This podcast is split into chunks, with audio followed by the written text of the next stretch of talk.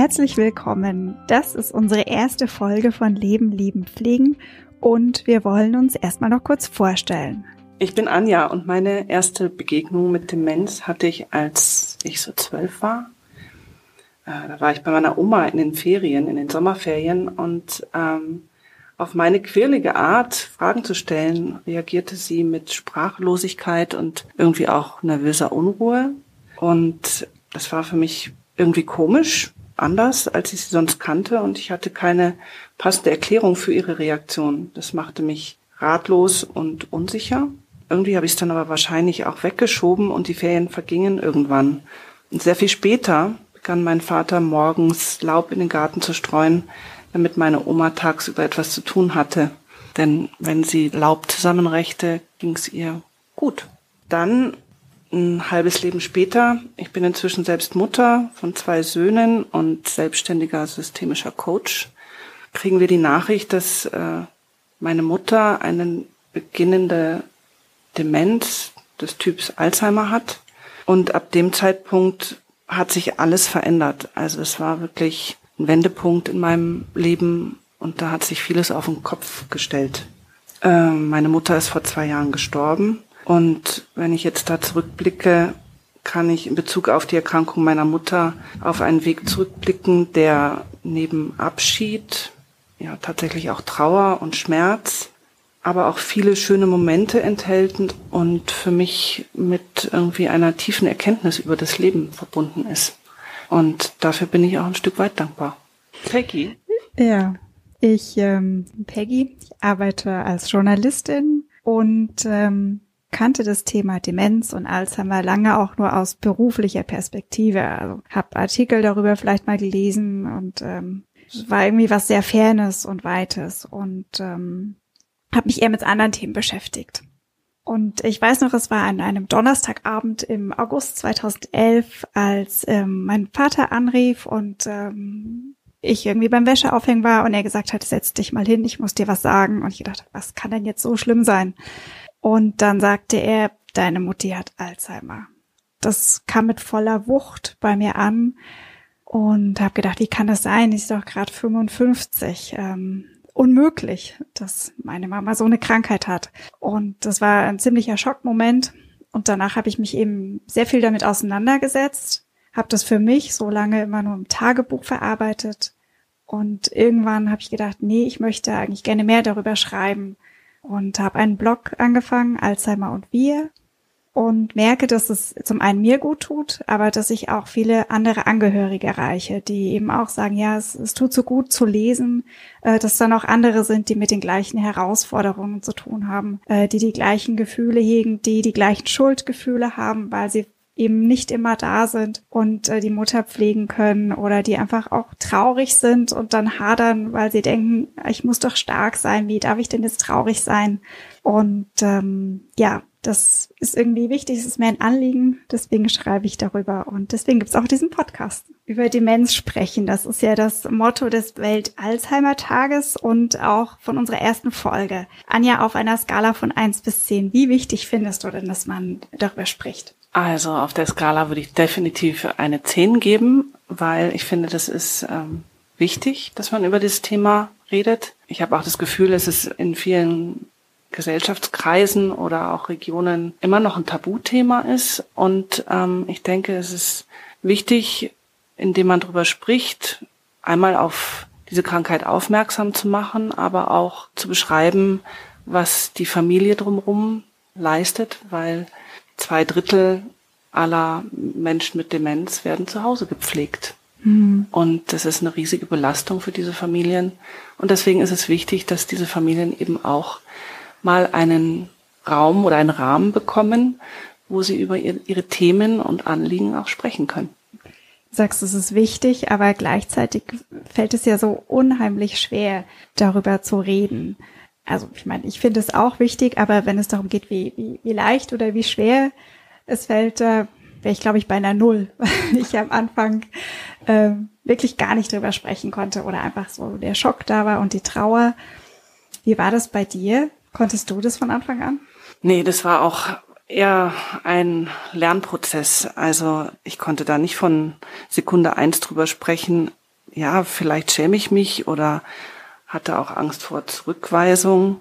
Es ging irgendwie auch darum, erstmal die Fassade aufrecht zu erhalten und ja, selber zu schauen, was löst das Thema bei mir aus. Und ich hatte eher so das Gefühl, dass ich mich zurückgezogen habe, weil ich so das mit mir auch selber ausmachen wollte, bis ich festgestellt habe, dass äh, Rückzug eher eine Bewältigungsstrategie und keine Lösung ist. Denn Rückzug führt nirgendwo hin. Also es hat mich eher in die Isolation geführt und das ist natürlich keine gute Idee. Hm, aber geht wahrscheinlich vielen so. Ähm, was mir ging es auch so, dass ich mich damit sehr äh, eingeigelt habe oder vergraben habe, weil einfach, ja, weil es mich einfach extrem belastet hat und ich ehrlich gesagt auch vermieden habe, mit Freunden sogar drüber zu sprechen. Selbst ähm, guten Freunden fiel mir das extrem schwer zu sagen, wie es mir wirklich geht.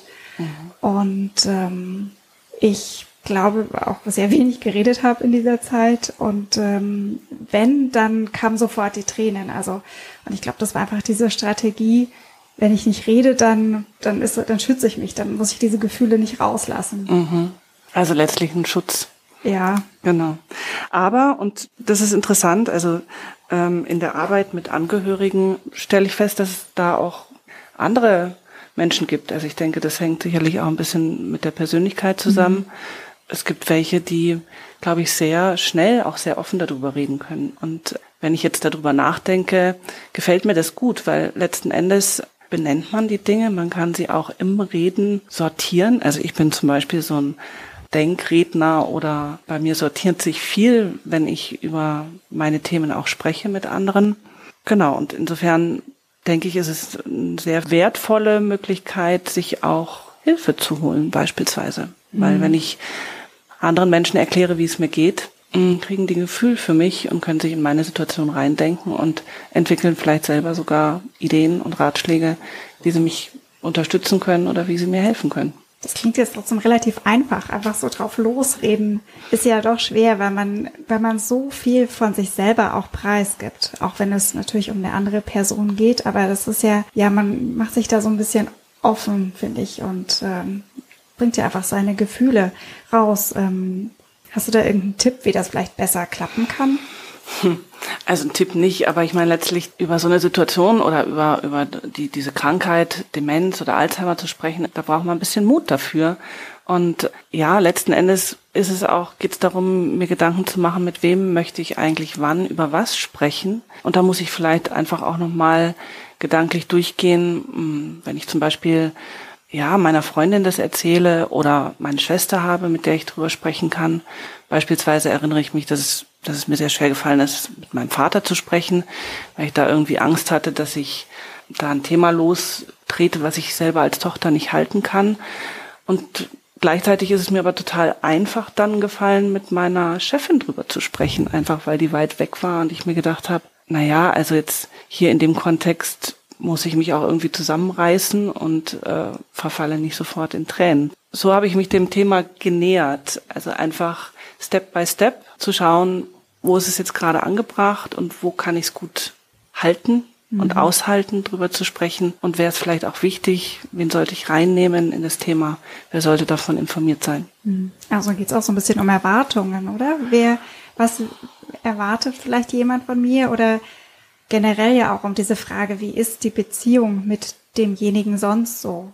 Ähm, also du meinst mit dem Erkrankten oder? Nee, ich meine jetzt mit, mit der Person, mit der ich rede. Also mhm. wie, ne, wie steht die zu mir vielleicht und wie hat die auch Erfahrung mit diesem Thema? Ich weiß, dass ich relativ früh mit einer Freundin gesprochen habe, mit der ich gar nicht so dicke bin. Mhm. Aber da wusste ich, dass die eine Mutter hat, die schon lange im Pflegeheim lebt. Ah, okay. Die hatte was anderes, aber trotzdem hatte ich irgendwie so das Gefühl, ja, die kann mich bestimmt irgendwie verstehen. Mhm. Weil immer, wenn ich sonst gesagt habe, ja, meine Mutter hat Alzheimer und dann waren alle immer wahnsinnig betroffen. Und entweder sie sind so in dieser Betroffenheit stecken geblieben mhm. oder sie haben mir dann von irgendwas anderem Schlimmen erzählt, was sie mal irgendwie gehört haben. Oder es kam diese Frage, erkennt sie dich noch? Ja, stimmt. Und, ähm, die Frage kenne ich auch. Äh, erkennt sie dich noch? Und es ist auch jetzt ganz oft diese Frage, wenn ich jemand erzähle, die bekomme ich als erstes, erkennt sie dich noch? Und mhm. das fand ich irgendwie unangenehm und äh, hat mich natürlich, also ich meine, das ist ja so, das ist eigentlich auch mal eine meiner größten Ängste, dass sie mich irgendwann nicht mehr erkennt. Und damit dann irgendwie konfrontiert zu sein, ich, dann bin ich einfach ausgewichen und habe mir eben diese eine Freundin gesucht, wo ich wusste, okay, die hat selber äh, Pflegeerfahrung, die kann das bestimmt irgendwie nachvollziehen, wie es so ist. Ja, also ich denke, es kann hilfreich sein, wenn man jemanden in Vertrauen zieht, der ähnliche Situationen vielleicht kennt oder selber schon mal durch eine schwierige Geschichte durchgegangen ist. Ich finde, was auch noch eine gute Alternative ist, das sind die Angehörigengruppen und Selbsthilfegruppen, wo sich die Angehörigen in regelmäßigen Abständen treffen und ähm, sich austauschen über das, was sie erleben und erfahren, Alltag. Und das ist meistens ein geschützter Raum, wo man einfach auch Themen ansprechen kann und viel von den anderen lernt und auch eben erfährt, es gibt andere Menschen, die mit ähnlichen Themen und Herausforderungen kämpfen. Mhm. Weil ich meine, es gibt 1,7 Millionen Menschen, die an Demenz erkrankt sind. Es gibt Partner, Kinder, auch Enkelkinder. Und die alle betrifft das eigentlich auch mit. Und zunächst einmal bist du ja da ganz alleine und nicht, hast nicht unbedingt Kontakt zu anderen Menschen, die das auch kennen oder die es auch betrifft. Und da sind diese Alzheimer-Selbsthilfegruppen eine gute Möglichkeit, um mit anderen Menschen in Kontakt zu kommen. Hast du damit eigentlich mal Erfahrung gemacht? Ja, sogar ähm, mehrmals eigentlich.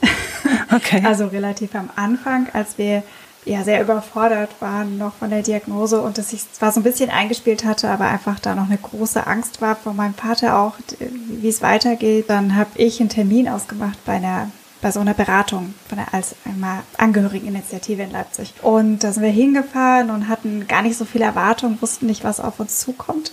Und dann hat es ein sehr netter älterer Herr in Empfang genommen, der diese Initiative eben gegründet hat, aufgrund seiner eigenen Erfahrung. Da war, glaube ich, die Schwiegermutter erkrankt und die haben die 15 Jahre lang betreut und gepflegt. Und ähm, dieses Gespräch habe ich sehr gut in Erinnerung. Es war einerseits sehr ehrlich, und der hat da mhm. Dinge gesagt, die wirklich nicht schön waren zu hören. Also hat Themen angesprochen, ja, sie müssen ihre Kraft einteilen. Es gibt auch noch eine Zeit danach. Und das mhm. war schon hart. Aber andererseits, der, der konnte so ein bisschen nachempfinden, wie es uns geht und hat dieses Emotionale ganz gut auffangen können und aber gleichzeitig auch praktische Tipps gegeben. Also damals ging es dann viel um Pflegestufen, Pflegegrad und äh, wie macht man das überhaupt? Was muss man wissen, wenn da der medizinische Dienst kommt? Und vor allem mein Papa, der, die waren beide so gleiches Alter, der ähm, konnte da dann auch drüber sprechen. Und es hat ihm dann geholfen, danach mit, mit uns in der Familie oder mit anderen drüber zu reden. Mhm. Und ähm, selber habe ich letztes Jahr eigentlich erst angefangen, äh, hier in München zur Alzheimer Gesellschaft mhm. dahin zu gehen und da eine Schulung zu machen und war mir auch erst sehr unsicher, ob ich das denn wirklich möchte und ob das nicht zu viel wird. Und ähm, das war teilweise auch sehr emotional. Mhm. Aber andererseits ähm, war das echt ein guter Austausch. Ja, und das höre ich tatsächlich auch immer wieder von Angehörigen, die solche Gruppen besuchen, dass es gut tut, dass man mhm. sich da gegenseitig stützen kann, dass man Erfahrungen austauscht, dass man auch sieht, es geht anderen ähnlich, mhm. auch emotional vielleicht ähnlich. Und wenn dann eventuell das Ganze noch geleitet ist durch einen Fachmann oder eine Fachfrau, kriegt man wertvolles Wissen ähm, und mit diesem Wissen kann man auch selber nochmal schauen, was ist gerade bei uns dran, wie ist es bei uns, also in den Abgleich gehen und letztlich das Ganze auch irgendwie strukturierter angehen. Was ich gemerkt habe, also der, der Hauptgrund war eigentlich, dass ich so ein bisschen praktische Infos wollte. Aber mir ist dann eigentlich viel mehr geholfen hat, dieser Austausch untereinander oder einfach mal zu sagen, wie geht's mir? Oder dieses, es ist gerade nicht so gut, weil sie kann die Treppen nicht mehr steigen. Sie weiß einfach nicht mehr, wie man Treppen läuft. Und ich natürlich einerseits gehofft habe, ja, dass die dann Tipps geben kann und sagen na, sie müssen das und das machen mit der Treppe. Aber es auch einfach gut war zu sagen, es geht nicht mehr und das ist schon verrückt, dass man plötzlich nicht mehr Stufen runtergehen kann. Und gleichzeitig sehe ich an meiner kleinen Tochter, die da springt und macht und sehe dann meine Mama, die hilflos dasteht und nicht weiß, wie, wie sie das jetzt machen soll und an ihre Grenzen kommt. Ja. Genau. Wir sind ja beim drüber reden. Da fällt mir nämlich noch eine Geschichte ein. Und das war letztlich auch so ein Impuls, den ich aus einer Beratung rausgezogen habe. Auch Leute im Gespräch vielleicht ja, über die Situation zu Hause aufzuklären, weil das natürlich auch hilfreich sein kann, wenn man um sich herum so ein Netzwerk aufbaut. Mhm. Ja. Meinst du da ähm, Nachbarn oder wen meinst du mit, mit Netzwerk? Ja, das kann zum Beispiel die Verkäuferin in der Bäckerei sein oder der Kassierer beim Edeka um die Ecke. Das war bei uns zum Beispiel so, weil meine Mutter dann tatsächlich auch noch eine Zeit lang bei uns im Haus gewohnt hat. Ich fand es einfach irgendwie hilfreich, wenn ich dann beim Edeka eingekauft habe, wenn mir gesagt wurde, ja, deine Mama war heute schon zweimal da. Und irgendwie habe ich dann so innerlich gelacht und mir gedacht, ja gut, sie ist hier schon gut aufgehoben, weil sie auch jeder schon kennt.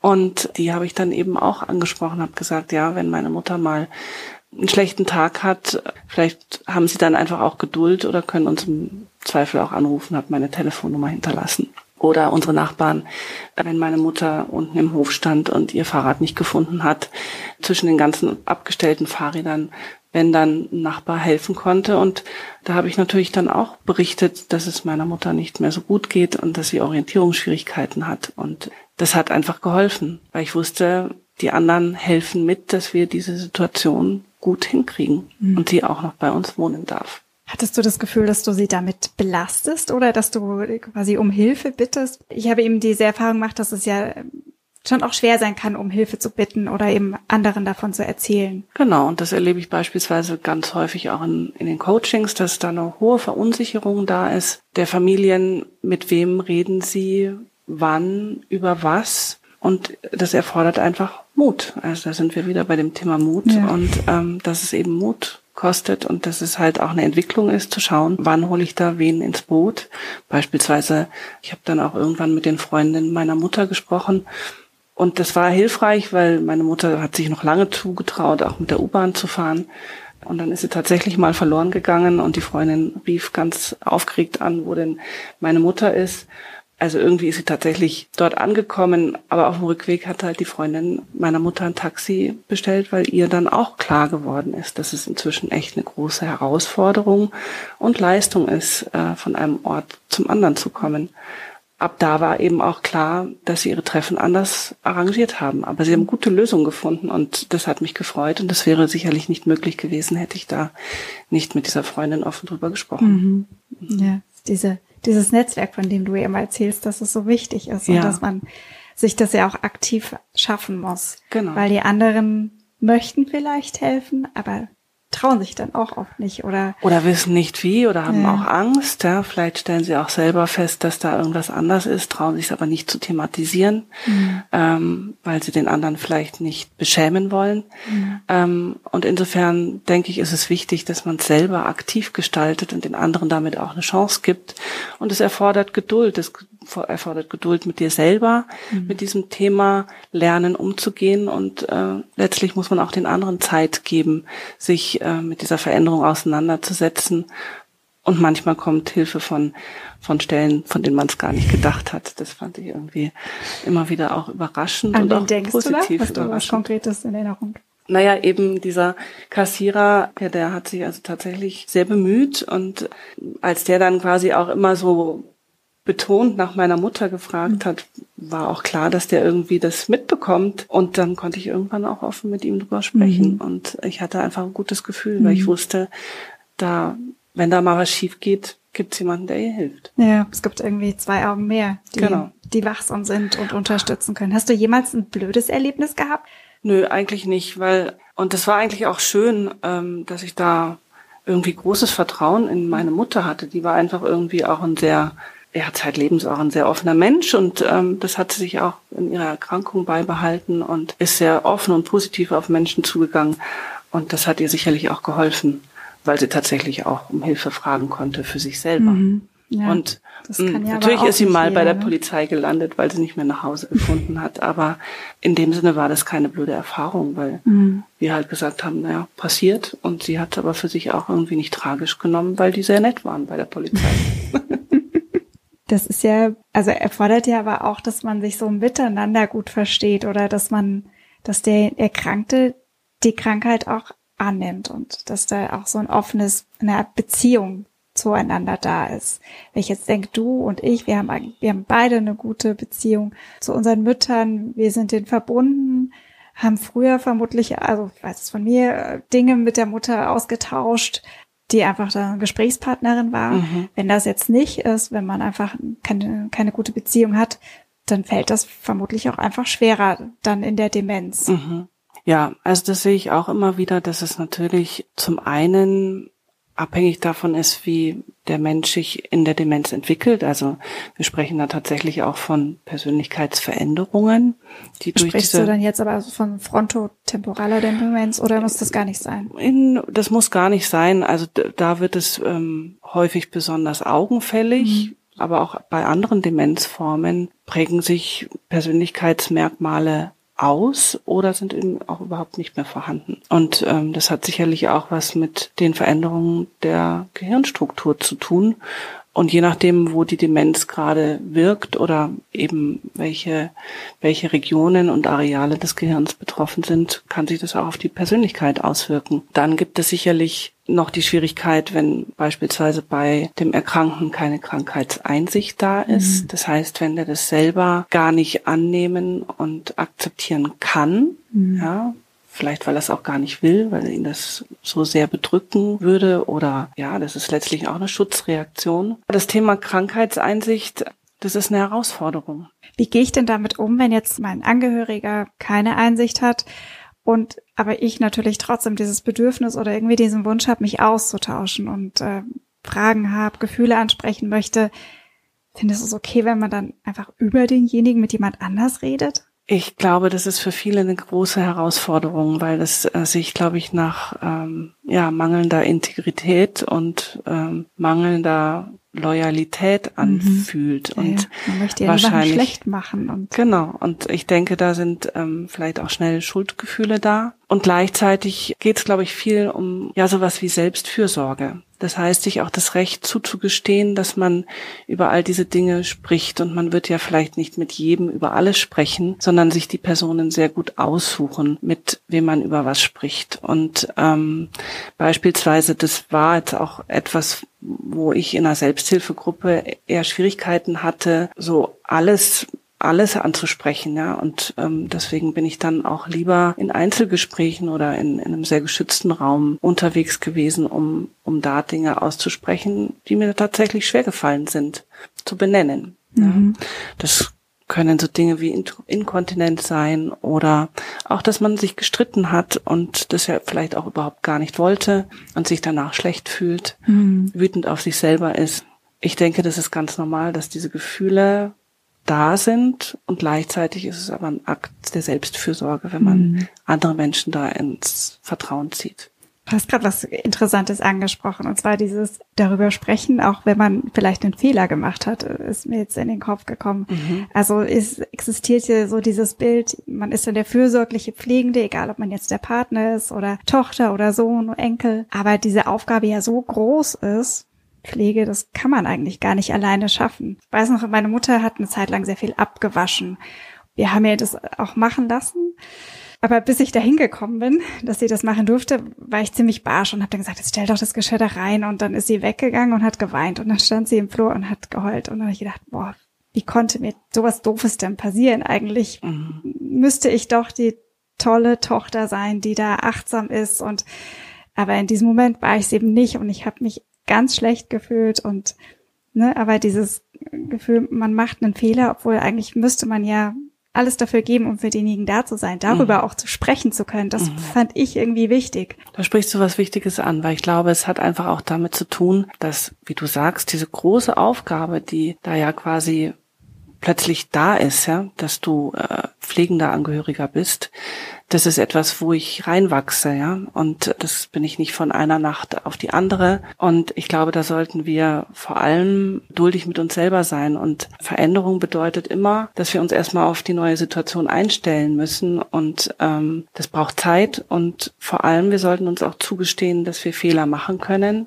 und aus diesen Fehlern aber auch lernen. Ja? Mhm. Und ähm, ich habe es auch immer wieder bei mir in, in den Coachings, in den Gesprächen dass die Menschen da sehr, sehr hart mit sich selber ins Gericht gehen und sagen, das hätte nicht passieren dürfen und es ist eigentlich so, so dumm von mir gewesen, es so zu machen. Und dann sage ich, ja gut, wer, wer spricht denn da? Das ist der innere Kritiker. Mhm. Und ähm, sie sind so nicht auf die Welt gekommen und das kann man nicht von einem Tag auf den anderen lernen und es erfordert den Mut, auch Sachen auszuprobieren und da kann auch mal was schiefgehen. Wichtig ist, dass man diese Fehler, die man vielleicht auch macht, als ein Teil des Lernprozesses akzeptiert und annimmt und sagt, ja gut, das ist etwas, was ich auch erst, erst für mich erobern muss mhm. und lernen muss.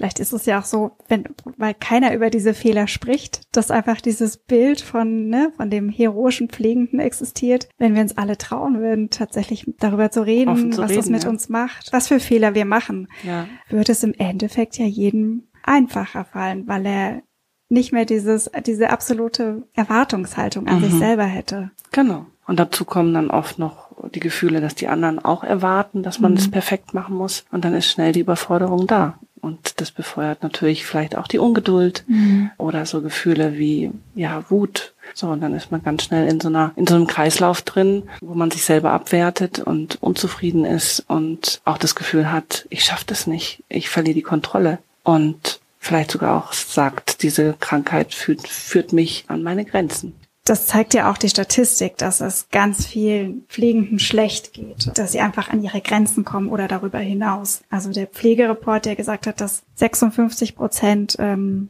haben eine Verdacht auf eine Depression oder die Hälfte sagt, dass sie eine Verschlechterung der eigenen Lebensqualität spüren. Das sind ja im Endeffekt auch diese Folgen von Alleinsein, nicht drüber reden, wie kommt man denn dann da raus? Ja, indem ich mir einfach ähm, das bewusst mache. Also ich denke, man kann drei Dinge tun. Das ist zum einen die Krankheit verstehen. Also da geht es einfach viel um Informationen, lesen, Wissen aneignen, mich informieren, auch bei Beratungsstellen informieren. Das gibt mir Sicherheit. Das andere ist sicherlich auch, sich in den Kranken reinzudenken, mhm. aufgrund, wenn ich verstehe, was quasi bei dem auch physiologisch äh, passiert, ja, habe ich vielleicht auch die Möglichkeit, bestimmte Dinge besser zu verstehen. Und ich kann mich natürlich auch versuchen, in meinen Angehörigen reinzudenken, reinzufühlen und kann mir vorstellen, ja, wie geht's dem denn vielleicht damit, wenn er vielleicht auch selber noch teilweise bewusst mitbekommt, dass er bestimmte Dinge nicht mehr kann. Und dann werde ich vielleicht auch verstehen, dass der auch frustriert und wütend mhm. ist. Und ich ihm das aber nicht persönlich anlasten kann, sondern einfach als Teil der Krankheit akzeptieren muss, ja. Und dann wird es für mich vielleicht auch einfacher, damit umzugehen. Und der letzte Teil, was ich tun kann, ist für mich selber zu sorgen, mich selber zu verstehen, auch dafür zu sorgen, dass ich stabil bleibe. Das kann ich, indem ich über meine Ernährung nachdenke, indem ich für guten Schlaf sorge, auch wenn es manchmal sehr schwierig ist, gerade wenn der Angehörige, der Erkrankte, nachts unruhig ist. Mhm. Oder ähm, wenn dann der Tag- und Nachtrhythmus so durcheinander ist, ne, genau, dass derjenige genau. nachts aufsteht und denkt, es ist Zeit zum genau. Frühstücken. Und gleichzeitig gibt es aber auch hier Lösungen. Also da kann man dann einfach auch ähm, beispielsweise mit dem Arzt, mit dem betreuenden Facharzt ins Gespräch gehen und sagen, wie kann man das vielleicht auch in den Griff kriegen.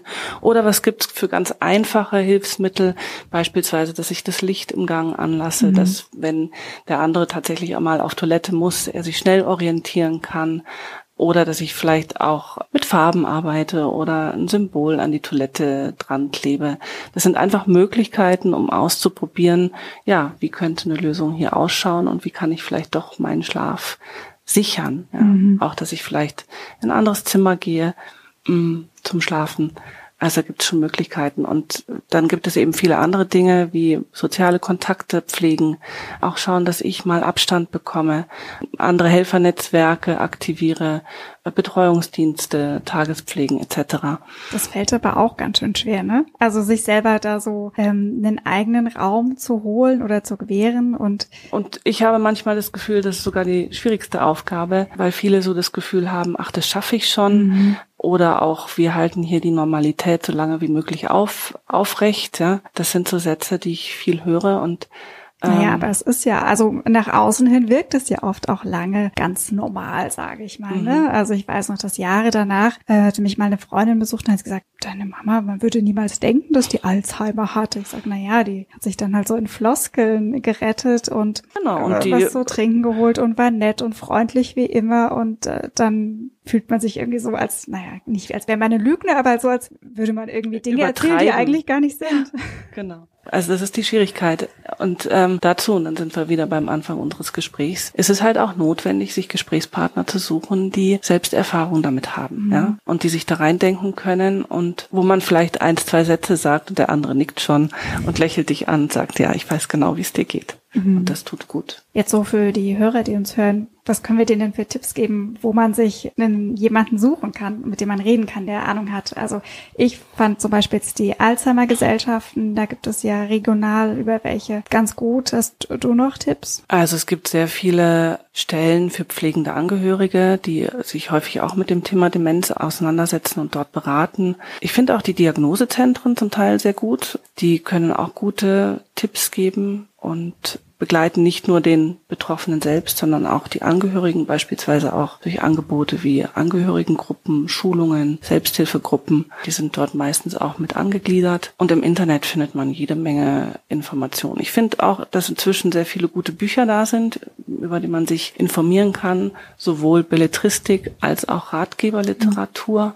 Dort werden viele Themen angesprochen, die einem auch Orientierung geben und einen vielleicht auch tatsächlich auf Themen hinweisen, wie ich als Angehöriger gut dafür sorgen kann, dass es mir auch möglichst lange gut geht. Mm, was ich da noch wichtig finde, dass zum Beispiel dieses Reden, darüber reden ja auch was Positives bewirkt. Also in dem Fall so eine Chance ja auch gibt für eine Veränderung von der Beziehung. Also ich habe das gemerkt, dass ich zum Beispiel ich habe mich früher eigentlich immer mit meiner Mama ausgetauscht. Wenn ich ein Problem hatte, eine Sorge, dann war sie meine Ansprechpartnerin. Und mein Vater war auch für mich da, aber der war eben nicht so ein enger Gesprächspartner. Und das hat sich so in den letzten Jahren sehr verändert. Gerade seitdem meine Mutter jetzt auch nicht mehr spricht, da merke ich, dass ähm, wir intensiver miteinander sprechen, uns gut austauschen. Er auch sagt, ja, mit dir kann ich gut reden. Das ist schön. Und dass diese Beziehung einfach stärkt. Mhm. Das ist ein guter Punkt, den du da ansprichst, weil da kann ich zum einen sehr mitgehen aus meiner eigenen Erfahrung, weil zum Beispiel meine Schwester und ich, wir waren zwar immer schon sehr eng, aber wir sind dadurch noch viel enger zusammengerutscht. Und ich hatte wirklich so das Gefühl, wir waren ein tolles Team in der Zeit, wo wir meine Eltern oder unsere Eltern begleitet haben und speziell dann eben auch meine Mutter. Und zum anderen ist es tatsächlich auch so, dass in so einer Krise und ich würde schon sagen, ähm, dass so eine Demenz krisenhaftes Erleben auslösen kann, da liegt immer eine Chance drin. Also das heißt, ähm, alte Muster können aufgebrochen werden oder Beziehungen können sich komplett verändern und manchmal sind alte verkrustete Dinge brechen auf und da liegt auch immer eine Chance drin, eine Chance äh, für was Positives, für anderes Erleben und ähm, ja auch eine Möglichkeit zur Beziehungsgestaltung und das in jede Richtung. Und insofern kriege ich das auch öfter zu hören, dass ähm, Menschen mit der Zeit auch verstehen, dass in diesem schwierigen Schicksal auch eine Chance liegt. Also das höre ich immer wieder und es freut mich dann eben auch, wenn es nicht nur frustrierend ist, sondern wenn da auch ein Geschenk drin liegen kann. Es ist einfach dieses äh, Zitat von Erich Kästner, was ich so sehr mag. Es wird immer ein wenig anders, wenn man drüber spricht und das begleitet mich. Ja, das ist ja eigentlich ein super Ausstieg, dieses Zitat. Und was uns natürlich auch interessieren würde, wie es euch damit geht. Was für Erfahrungen habt ihr denn gemacht? Mit wem könnt ihr gut sprechen? Und was hat euch geholfen? Wir freuen uns über eure Nachrichten. Oder auch Fragen. Bis zum nächsten Mal. Bis zur nächsten Folge. Tschüss. Tschüss. Das war Leben, Lieben, Pflegen. Euer Podcast zum Thema Demenz und Familie. Wenn euch diese Folge gefallen hat, dann gebt uns gerne ein Like oder schreibt eine Bewertung. Welche Themen interessieren euch? Welche Fragen und Probleme habt ihr? Schreibt uns sehr gerne. Die Infos dazu findet ihr in den Show Notes. Empfehlt diesen Podcast auch gerne weiter. Wir freuen uns, wenn ihr beim nächsten Mal wieder dabei seid. Eure Anja und Peggy von Leben, Lieben, Pflegen, der Podcast zur Demenz und Familie.